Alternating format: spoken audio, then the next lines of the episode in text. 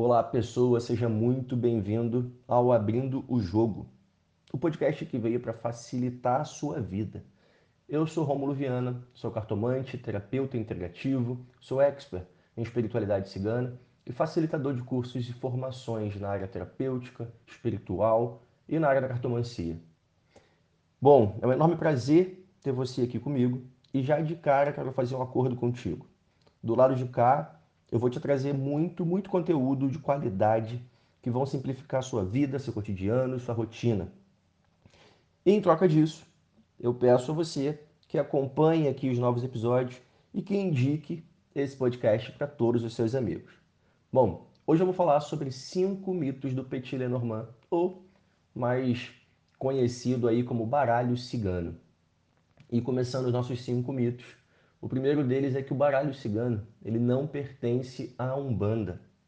Exatamente, o baralho cigano não tem a ver com a Umbanda. A Umbanda vem nascer só no século XX. Enquanto isso, o baralho cigano já tinha aí quase meio século de vida.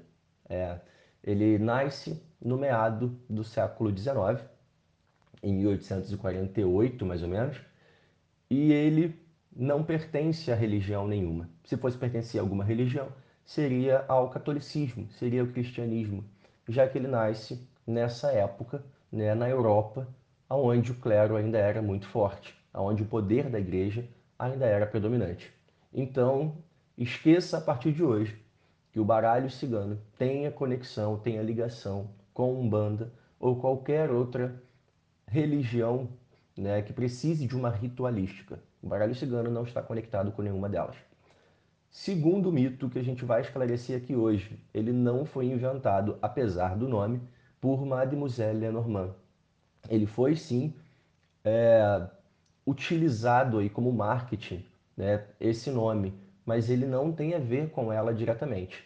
Mademoiselle Lenormand foi uma cartomante muito famosa.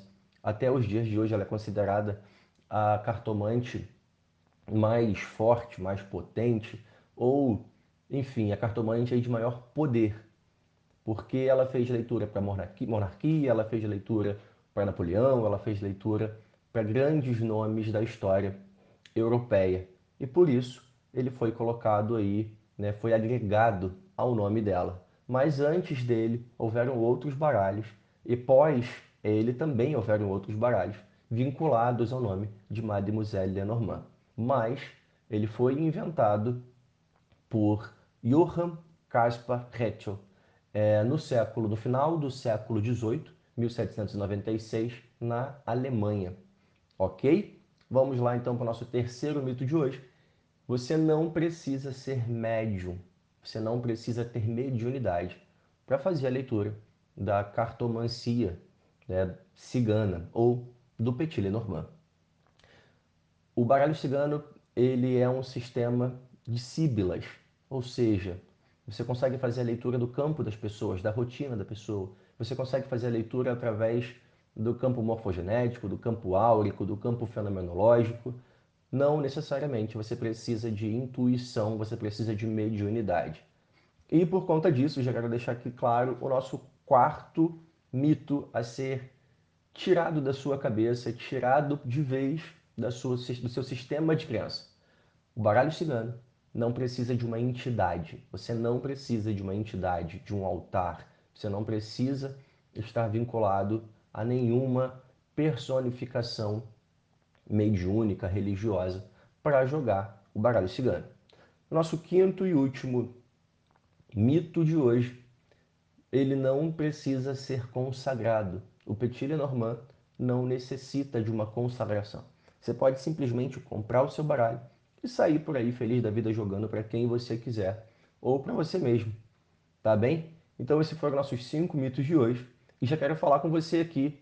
Se você não me segue nas redes sociais, vá lá no meu Instagram, arroba Oficial e se inscreve também no meu canal do YouTube, Romulo Viana, com dois N's.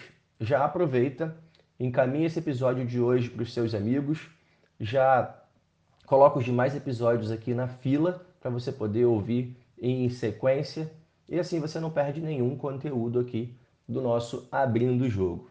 Esse foi o nosso episódio de hoje. Tchau, tchau. Até o próximo episódio.